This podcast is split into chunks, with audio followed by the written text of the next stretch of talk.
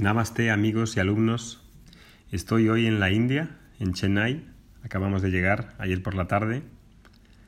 Y mm, esta es la primera peregrinación que hago con los alumnos de la escuela.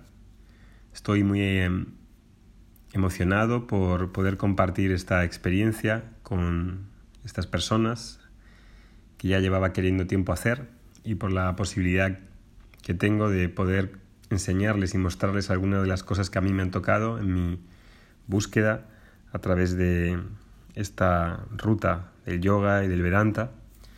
Y es un grupo muy eh, heterogéneo. Hay personas desde, que han venido desde México, desde Colombia, Argentina, Chile, España, Perú, Francia.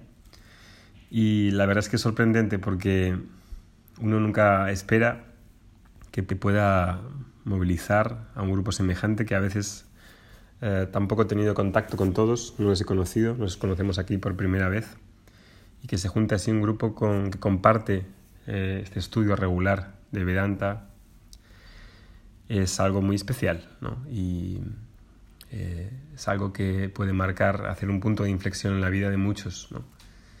Y mm, bueno, quería, hoy hemos estado en un templo, acabamos de venir, ya es por la noche aquí, y hemos estado haciendo una visita a uno de los templos aquí que hay más importantes, un templo de Shiva.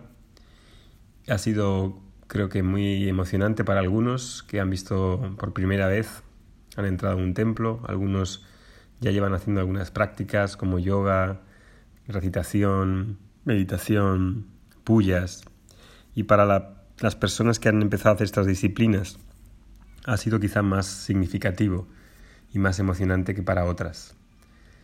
He visto a algunos llorar, algunos se han emocionado, otros estaban más contenidos, pero he visto en general una, una actitud de oración, una actitud de, de, de curiosidad, de soltar los prejuicios que uno tiene en la cabeza sobre la deidad, sobre el Señor, sobre lo que significa el contacto con la totalidad.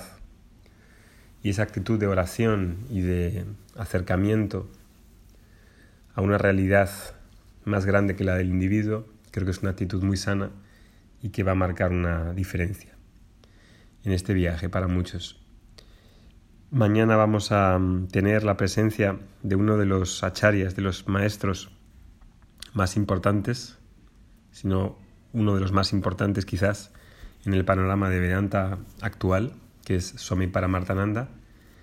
Vamos a tener una clase de 10 a 12, va a venir aquí y para mí es también muy importante poder traducirle y poder estar con él porque ha sido uno de los es uno de los maestros más importantes eh, que tengo eh, desde hace tiempo y que sigo y tenerla aquí compartiendo con todos los alumnos es una ocasión increíble para poder estar a, los pies de un maestro así, poder escucharle y tener satsang con él. Así que mm, con esta nota tan breve me despido. Hoy ha sido un día muy intenso, estamos un poco cansados del viaje.